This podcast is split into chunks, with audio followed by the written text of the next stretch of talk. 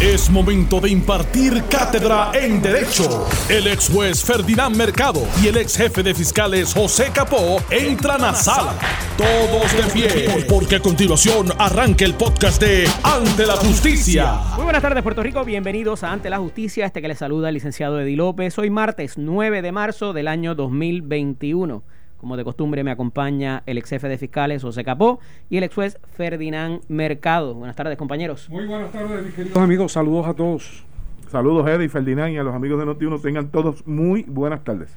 En la tarde de hoy tenemos una invitada especial para un poco darle continuidad a uno de los temas que hemos estado trabajando y que le dedicamos eh, ayer bastante tiempo pero amerita eh, el seguir dialogando de esto desde las diferentes perspectivas y vertientes. Tenemos con nosotros en la línea telefónica a la jueza Maritere Colón Domínguez, directora administrativa auxiliar de los tribunales. Buenas tardes, jueza, bienvenida.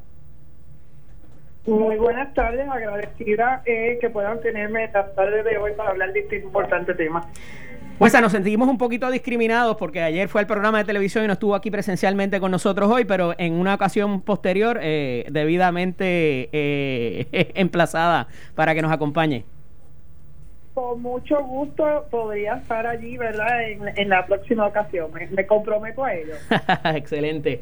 Pues, eh, la realidad es que ha habido un aumento en estos casos de violencia de género, eh, ¿verdad? Y se le ha dado bastante importancia y relevancia desde todas las perspectivas al punto de que se ha decretado un estado de emergencia por el señor gobernador eh, y se cuestiona desde diferentes sectores la eficacia de las órdenes de protección.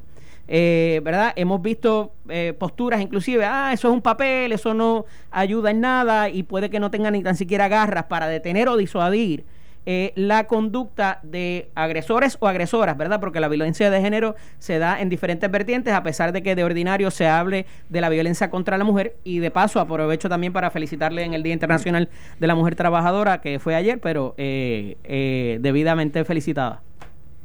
Muchas gracias. Eh, a esos pues efectos, sí, ajá. Sí, que, estaba hablando sobre la, la eficacia de las órdenes de protección. Correcto.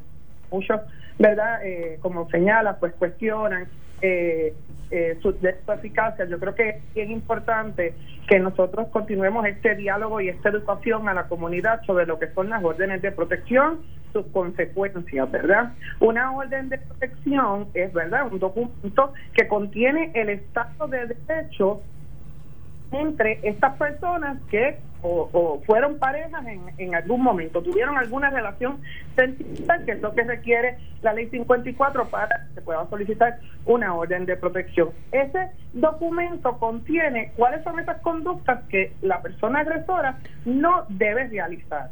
Además, las consecuencias de que incumpla con esas conductas. Eh, por decir un ejemplo, eh, una orden de protección le puede ordenar al, agresor que no puede enviarle mensajes de texto, que no puede llamarla, que no puede acercarse a su lugar de trabajo, residencia, etcétera. Importante, incluye el desarme porque eso es obligatorio en la eh, eh, para la ley 54 si la persona tenía un arma de fuego se tiene que, que desarmar que también es bien importante. Pues pero se, se solicitan y, y, se y se conceden cientos o miles de órdenes al año verdad según las estadísticas de tribunales y los casos siguen en aumento. Eh, ¿dónde entiende eh, usted, ¿verdad? Que está la falla quizás en el Ejecutivo o de alguna manera en OSAC o de, ¿verdad? Eh, eh, al, para que este sea un mecanismo efectivo y garantizar la protección efectiva a estas víctimas.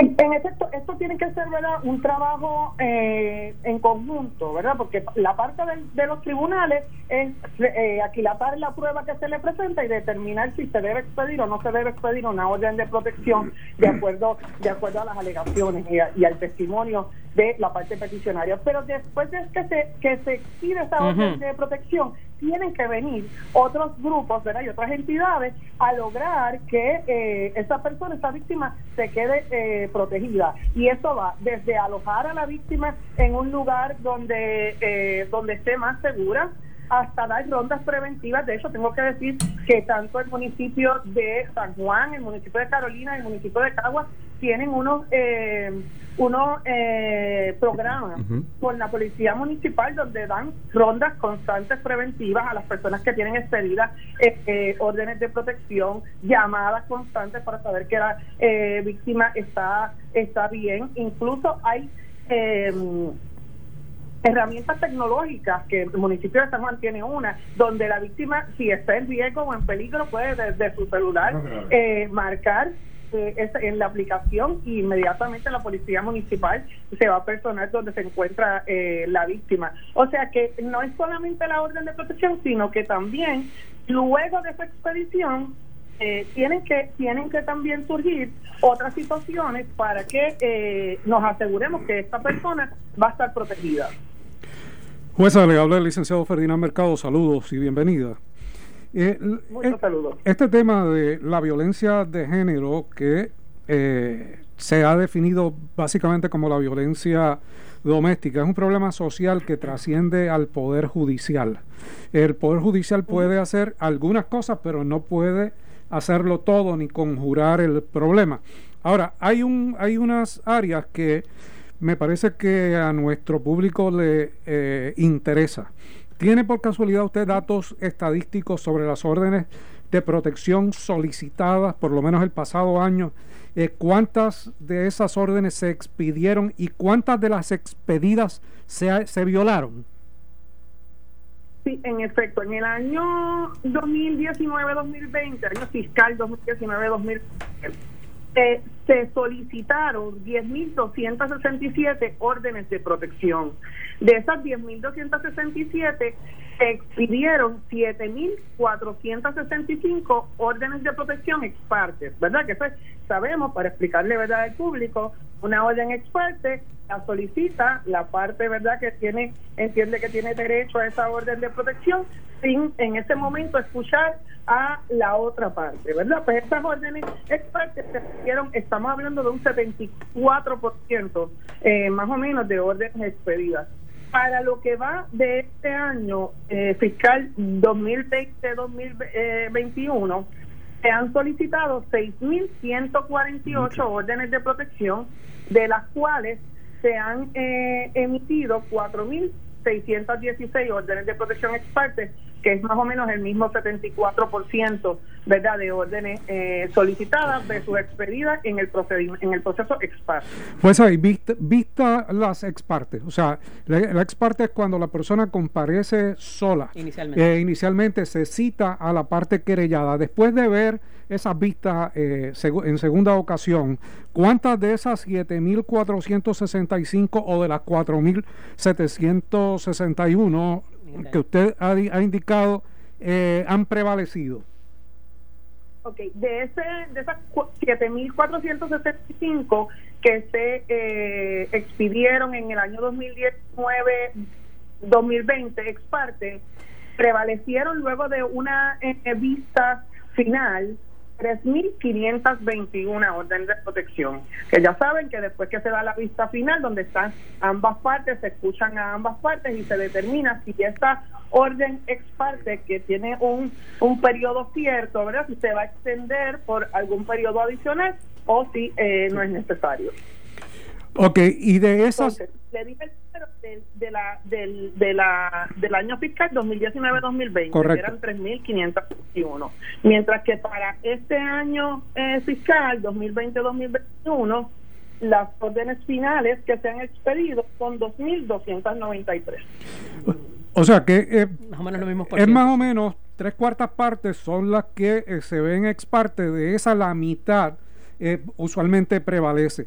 Ahora, ¿cuántas de esas que prevalecen eh, se violan? Si tiene, si tiene esa estadística, se convierten en delito posteriormente. Los números de, y esto es muy importante, eh, eh, y gracias por, por hacerme la pregunta, porque de los casos criminales que se presentan por violaciones a órdenes de protección, porque como saben, una violación a una orden de protección pues, implica eh, un delito grave. Casos criminales que se presentan en el año 2019-2020 se presentaron 181 casos. Estamos hablando cerca de un 2% de las órdenes eh, que se eh, expiden finalmente. Para el año 2020-2021, en curso, que es el año fiscal en curso, se han presentado 77 casos de violaciones a órdenes de protección. O sea que son relativamente pocos la- la las violaciones. O sea, Que se reporta. que se re- bueno, que se reportan, Que se pero, pero, el, reportan, claro, pero el tribunal tiene conocimiento cuando se viola, porque si se ve el- la otra parte del caso, alguien va a indicar que hubo una violación, aun cuando no se haya constituido el delito o se haya levantado un acta, Como delito, como. como Bueno, delito o- o, como cuando- desacato, claro. Claro, cuando se, cuan- eh, una vez el tribunal expide la, la orden de protección y le da ¿verdad? las advertencias eh, a la víctima también de, de, de, de qué debe hacer para eh, protegerse eh, y demás, pues entre ellos, ¿verdad? Si hay un incumplimiento, se le dice que es importante que acuda inmediatamente a la policía para que la policía, entonces, eh, junto con la fiscalía, puedan presentar un caso criminal, ¿verdad? De los que estamos hablando, por incumplimiento a las órdenes de protección. Quisiéramos que no, que no hubiese ningún incumplimiento a estas órdenes, pero como vemos, ¿verdad? De los números, surge que, que sí esta orden de protección sirve de disuasivo para que las personas eh, una vez reciben esta notificación de que hay una orden de protección, pues sepan que, mire, se debe mantener alejado de esta persona, no llamarla, no comunicarse con él, para que no se vea en un proceso criminal envuelto. Pero claro, eh, aquí lo importante para los que nos están escuchando es, es que sepan que hay poca violación usualmente a cuando se expide una orden de protección, que está menos del, del 2%. El problema es que usualmente cuando hay esa violación hay otro delito eh, y, ciertamente el, asesinato es uno de ellos. Y, y por eso se, el- se, mac- se ma- se maximiza eh, la situación.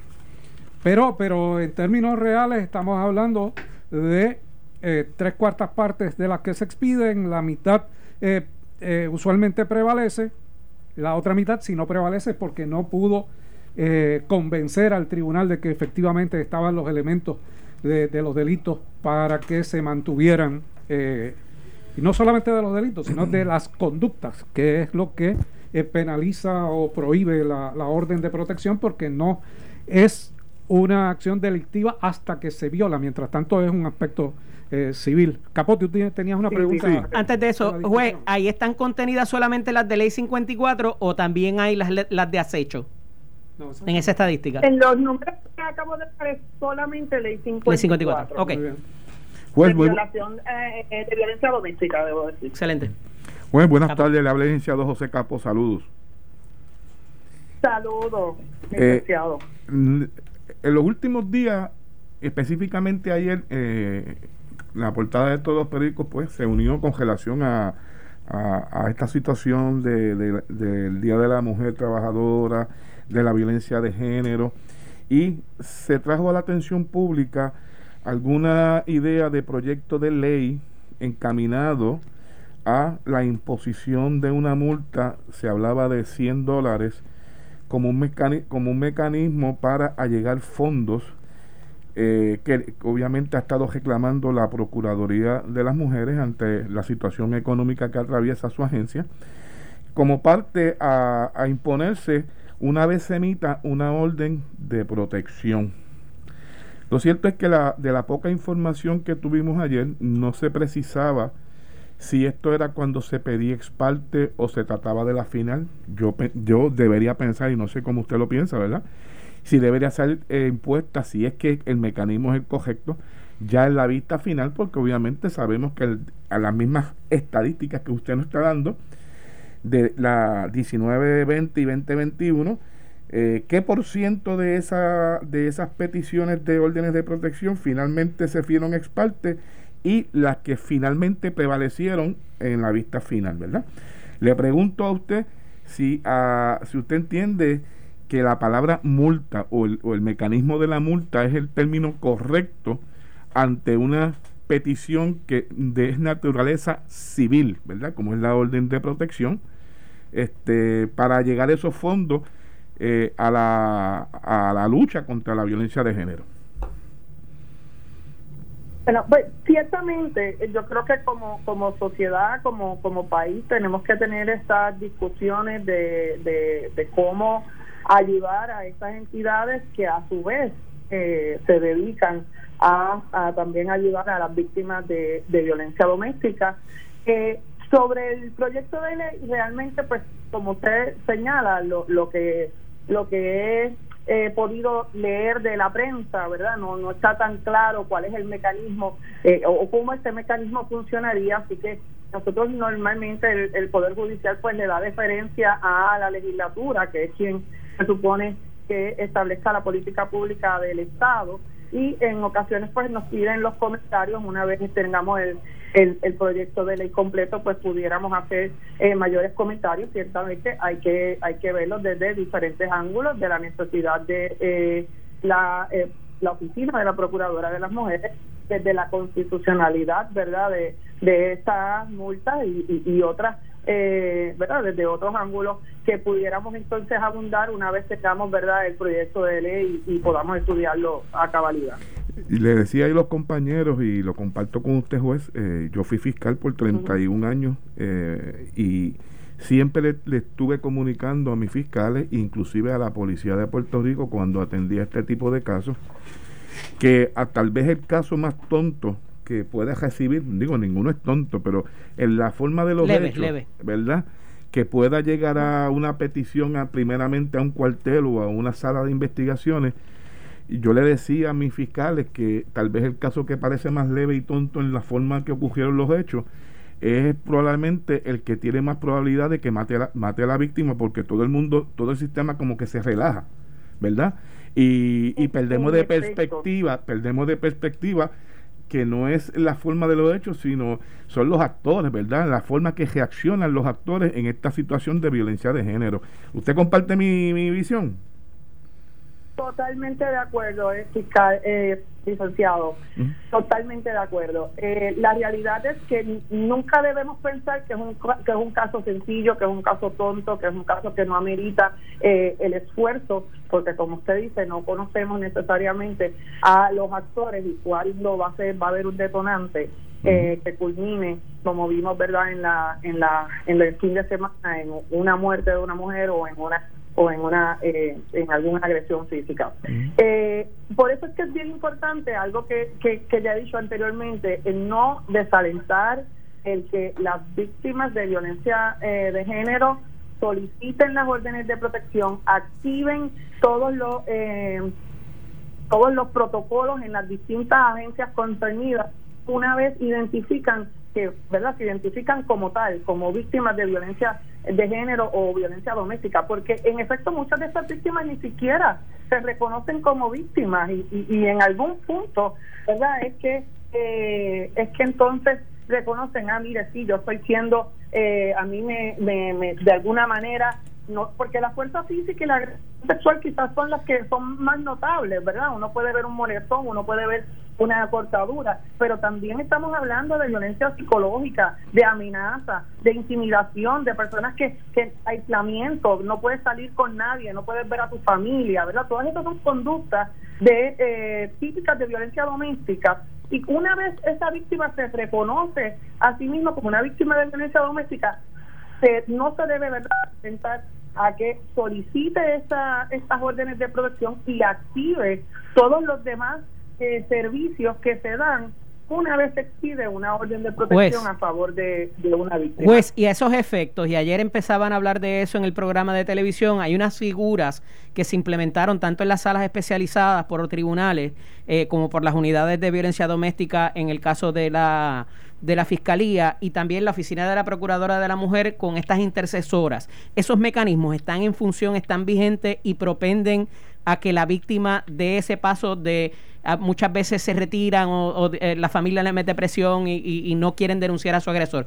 Esas esas figuras están haciendo están rindiendo su labor y sembrando ese fruto, o sea, se está cosechando ese fruto en todas las regiones judiciales hay intercesoras legales y estas intercesoras, ¿verdad? estas personas le ofrecen acompañamiento durante todo el proceso a, la parte que solicita esta orden de protección y eso incluye durante la vista. Si la parte así lo desea, eh, en la vista puede estar con ella, ¿verdad? Mientras está ofreciendo o brindando el testimonio al juez o la jueza que está atendiendo la vista. Y eso está operacional y está funcionando está funcionando incluso en las vistas virtuales por videoconferencia las intercesoras legales también pueden estar acompañando a la víctima. Cómo no. Juez muy agradecido de, que tome su tiempo debidamente emplazada para una para una futura ocasión acá con nosotros a, discutir nuestros temas verdad de que siempre tienen que ver con eh, la gestión de la justicia y legales así que muy muy agradecido eh, y hablaremos pronto Claro que sí, buenas tardes. muy buenas tardes, juez. Era la juez Maritere Colón Domínguez, directora administrativa auxiliar de los tribunales. Vamos a ir a una pausa y regresamos con mucha más información. Regresamos en breve. Estás escuchando el podcast de Ante la Justicia de Noti1630. Dos actividades que se suscitaron en el día de ayer y que tienen que ver con, el día, con la celebración del Día Internacional de la Mujer, una del colectivo feminista yo creo que las dos fueron del colectivo feminista, ¿verdad? Sí. Una en, el, en la ciudad de Mayagüez, en el municipio de Mayagüez, y otra acá en las inmediaciones del Capitolio, en San Juan. Eh, las imágenes de lo acontecido frente al Capitolio hablan por sí mismas. Eh, se dieron cierto tipo de performances, como ellos mismos se llaman. Eh, me parece que, ¿verdad? Sin juzgar no necesariamente tenía que ver mucho con la celebración de la mujer, pero debidamente, ¿verdad? Quedan eh, revestidas de hacer lo que se quiera, ¿verdad? Siempre y cuando no afecte a terceros. Pero, en particular, la actividad de Mayagüez, tenga usted la opinión de la de San Juan, si se salió de control o no, pues se la dejamos a cada cual, al arbitrio de cada cual. Pero la de Mayagüez, en efecto, se salió de control porque hubo una ilegalidad. Y es que en algún momento, más allá de manifestarse, hubo un alegado bloqueo del tránsito, ¿verdad? Eh, interfirieron con la ruta principal, la carretera número 2, los manifestantes. Y aquí está la parte interesante porque agrava la situación bastante y descarrila el propósito de la manifestación. Había un vehículo de la policía que contenía un material que se había confiscado Dilo como es, una mata de marihuana. voy por ahí, pero con calma, hay que darle el efecto completo, licenciado, no se me apresure. diplomático.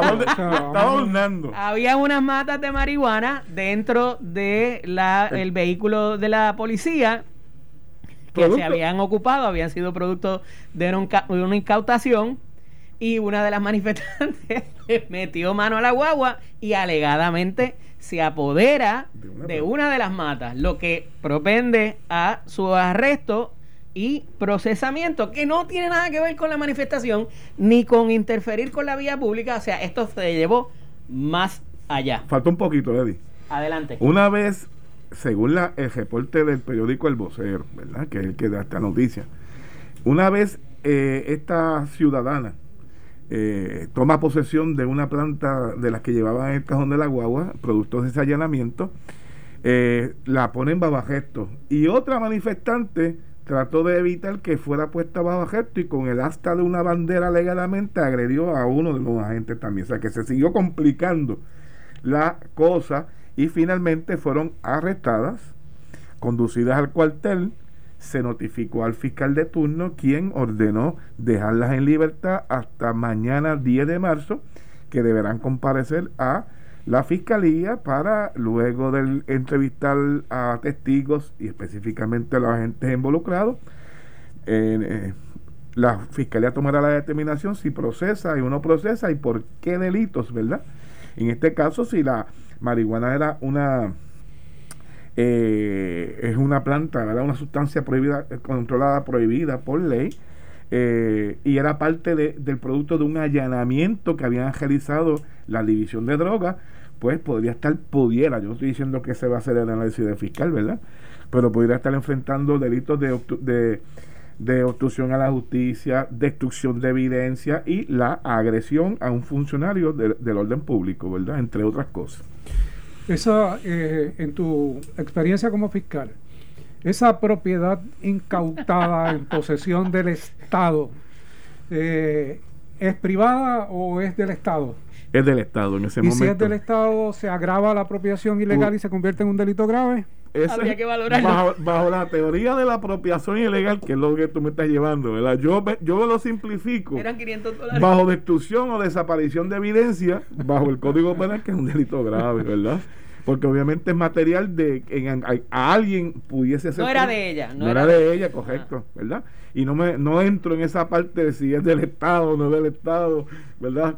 O si la intención era apropiarse de ella. Es más, habría un buen abogado puede argumentar que ni tan siquiera conocía que era una planta de marihuana. Claro, por supuesto, por supuesto, por supuesto. Pero realmente estamos más o menos dando nuestra visión de lo que pudiese y entonces, y estar se, evaluando.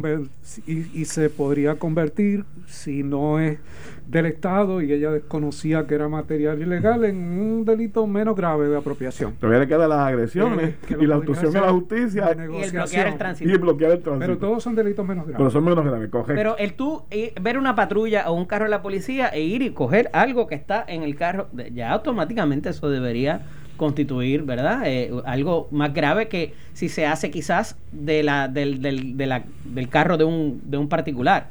pues tú puedes pensar que estaban llevando un, un, un, cuartel y llevaban ahí. Sería este interesante eh, conocer eh, cuál puede ser la defensa. Sí. la teoría de defensa, porque una de las cosas, y, y todos los que nos escuchan lo saben, es que cuando uno es abogado pues tiene que recurrir a la creatividad en defensa de, de sus clientes y esa creatividad no puede violentar la ley, pero, oh. pero eh, sí son planteamientos creativos, como los, como los que ha hecho eh, Manuel Natal eh, durante todo este, este tiempo para tratar de mantenerse vivo en la, en la alcaldía de San Juan, pues en términos criminales pues sucede mucho eso, que uno escucha defensas que dice, wow, nunca, nunca pensé que esto podría plantearse, pero suena razonable. Claro, ese es el, ese es el criterio, ¿verdad? ¿Cuán razonable puede ser tú justificar cierta conducta bajo una actuación que tal vez no es, no es de ordinario o alguien no la pensaría que puede explicarse de esa forma, pero para otra persona le busca un razonamiento y la trata de hacer válida, ¿verdad? Y, pues, y finalmente a quién tiene que convencer para determinar al juez que es el que está escuchando y va a evaluar esa prueba. Perfecto. Mira, y ya que Ferdinand mencionó el asunto de eh, la situación de San Juan y de la impugnación de San Juan, trasciende hoy que el juez de Tribunal de Primera Instancia de San Juan, Antónico de Barramo, otorgó hoy martes dos horas finales para que Manuel Natal, quien mantiene una demanda de impugnación por los resultados de la contienda por la alcaldía de San Juan en contra de Miguel Romero, presente el resto de los anejos de la evidencia que no presentó en un escrito.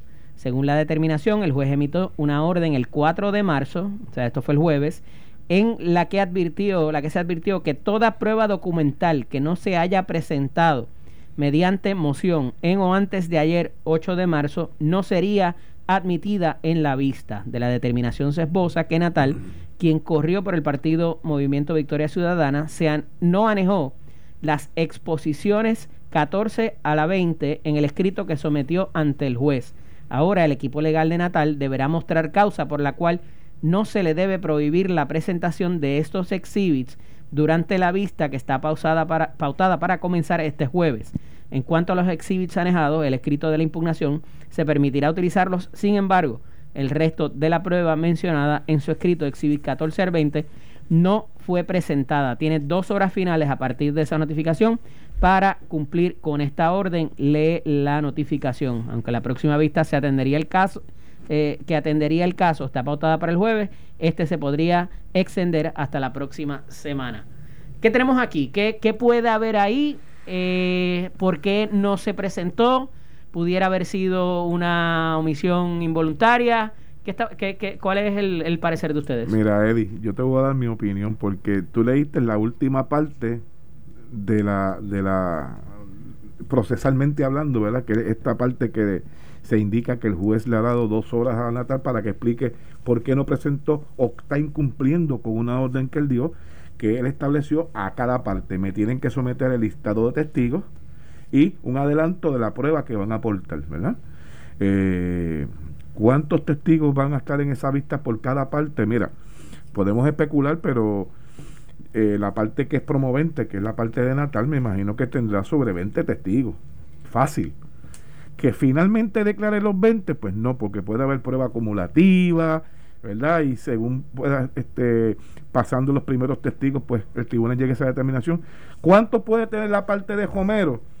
No tiene que presentar, pero yo me imagino que tendrá sus 5 o 10 testigos.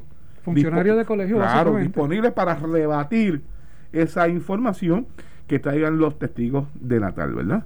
Ahora bien, en la noche de ayer resultó algo interesante con relación a este pleito. Ustedes saben que ayer en este programa estábamos discutiendo que se pidió la intervención por tres ciudadanos eh, y la ley yo creo que fue Ferdinand, eh, pidieron intervenir como amigos de la Corte, eh, pidiendo que no se concediera el remedio que pedía Natal de una nueva elección porque ellos querían que se respetaran sus Vulneraba votos. Su, estos tres son electores, no son los asambleístas municipales, son tres electores que están solicitando al tribunal intervenir. Que alegadamente votaron en ese colegio especial de la unidad 77. ¿Qué pasa?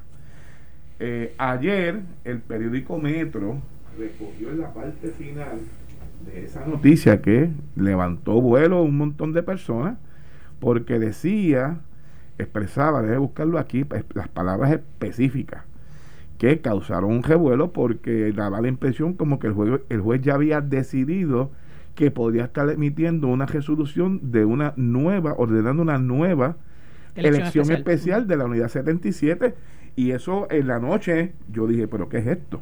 Por lo menos como lo cita el periódico, ¿verdad? que a mí me está raro. Yo creo que fue en algún momento el juez expresando, ¿verdad? Que eh, si en algún momento no se pudiese hacer la determinación. Pero parecía que ya estaba contemplando esa posibilidad y la facultad para, no la facultad, sino los mecanismos y recursos para llevarlo a cabo. Claro, pero obviamente todo esto está sujeto a que tendría que la prueba de Manuel Natal ser una robusta y convincente que pueda mover, ¿verdad? Y luego de escuchar también la otra parte del, del alcalde eh, Romero, eh, para que entonces esa prueba, si es robusta y convincente, pueda, que es el quantum de prueba que me imagino que el tribunal tiene que tener ante sí para moverlo a poder este conceder el remedio que está pidiendo el señor Natal, ¿verdad? Pero esa última expresión del periódico Metro diciendo de que él le digo, señora, no se preocupen porque su derecho está garantizado en la nueva elección. Esa fue la, frase. pero, pero, antes de, que siga, o sea, eh, eh, eh, hay unos testigos y unos demás. Esos anejos, ¿qué debe haber, qué debería haber en esos anejos? Que fue la pregunta inicial que hice. Básicamente son las, las actas. Las actas. Entiendo yo. y declaraciones juradas. No, no, no, no, Y, y, realmente pudo haber sido un error con tanta, con tanto documento que se está presentando pudo haber sido un error que se quedó fuera. Ya eh, han pasado las dos horas, así que eh, imagino que subsanaron la situación. Si no hubiese sido subsanada, ya hubiese sido. Ahora, lo que, lo que tú dices, Capo, es que el juez emitió una orden eh, cuando da un no al lugar que dice conforme a lo dispuesto en el artículo 10.16 del Código Electoral de no prevalecer el peticionario Manuel Natal Albelo y de este tribunal no poder decidir cuál de las partes resultó electo, que era lo que discutíamos antes, dice el tribunal, se ordenará una elección en el precinto afectado. Esto pues dio margen a, la mala interpretación de que ya había decidido por una elección. Yo entiendo que el juez lo que está es anticipando, mire, eh, sí, estoy inclinado a una elección si ustedes no me prueban lo que están planteando. Y obviamente habíamos dicho que si había una contaminación, pues con toda probabilidad no podía adjudicar los votos y que eh, podría recurrir a una, a una nueva elección.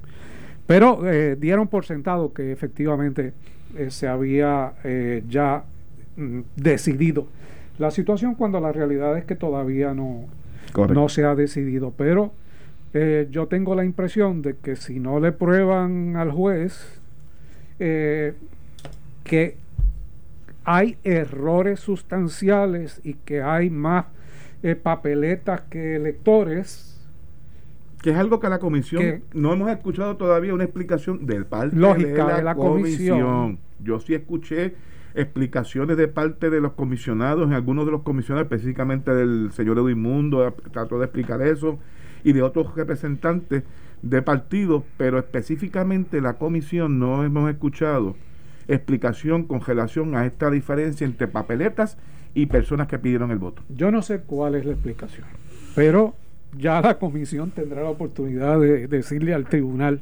cuáles ellos entienden. Pero si no lo convencen y hay más electores o, o menos electores que papeletas, pues al juez no le va a quedar más remedio que hacer lo que adelantó y ordenar una nueva eh, elección porque no puede eh, sacar al azar unas papeletas y desertificarlas. Así que, que tengo la impresión de que por ahí es que, anda la cosa y obviamente él, él anticipa, mire, si ustedes, eh, con todo lo que están discutiendo y peleando, fenómenos, pero si no me lo prueban, aquí estamos abocados a una y, nueva y en adición de entender que no se puede hacer determinación y ese número de papeletas sobrepasa la cantidad que pudiese cambiar la elección, porque si realmente Importantísimo. eso es importante, porque si tú eh, de, la ventaja que tengas y, son, y son 100, 200, 300, 1000, vamos, poner 1000. Si no cambia el y no cambia el resultado, no te vas a meter dentro. No, ni el juez va a ordenar una nueva elección aquí. Eh, tiene que ser algo sustancial y significativo con la posibilidad del cambio. Si no, pues sería inoficioso. Eh, Dado que se ha limitado ya a, ¿verdad? a estos exhibits y, a, y, a y al testimonio de ciertos testigos, ¿cuánto debe durar en que el juez, no debe tomar mucho el que el juez tome la pues determinación para un lado o para otro? No cuánto va a tomar la, la, la, elección especial, sino el, la determinación del juez. Mira, yo pienso que durante el mismo proceso de la presentación de evidencia, eh, y, en esto el juez ha sido consistente y nos lo ha demostrado en, en, otros casos, ¿verdad? A la misma vez que está escuchando los días de vista, él por la noche está recapitulando este, sus notas y yo sé, está, o sea, ya le va formando su pensamiento, ¿verdad? Y ponle que, como te dije, uno calculando que es la parte peticionaria, pues tú, uno pudiese especular que estamos hablando de más de 20 testigos que finalmente tal vez los 20 no declaren porque se conviertan en pruebas acumulativas, o sea que van a decir lo mismo, para que ustedes lo entiendan, amigos, ¿verdad? Algunos de ellos. Pues, de hecho, yo creo que el juez inclusive puede estar, separó dos días, pero pudiese estar dando en su calendario, por si acaso, eh, otras fechas alternas para, obviamente, darle espacio a las partes que puedan expresar su planteamiento. ¿Ya está escrita esa determinación, No, no, no, no, no, yo creo que, que sí hay un bojador, pero no está, no está escrita. Pero, a lo mejor hay dos Pero mira, mira, eh, yo recuerdo el caso de los 29 votos de Héctor Luis Acevedo, y aquello estuvo en trámite como mes y medio con vistas eh, tres días y cuatro días eh, por semana. Aquí estamos hablando de 6.500 votos es que si van papeleta a papeleta podría generarle por lo menos un mes de, de, trabajo al tribunal. Ahora bien, eh, depende de, del dominio y el manejo del juez, que es muy bueno, o sea, el juez Cueva eh, tiene un dominio de sala muy bueno, así que podríamos eh, tal vez en dos semanas estar fuera tan pronto él comience el proceso del desfile de pruebas. Y, si de lo que determine, de ahí se recurre también, eso va a incidir. Esto fue el podcast de Noti1630. Ante la justicia. El único programa en la radio con un Dream Team de expertos en derecho. Dale play a tu podcast favorito a través de Apple Podcasts, Spotify, Google Podcasts, Stitcher y notiuno.com.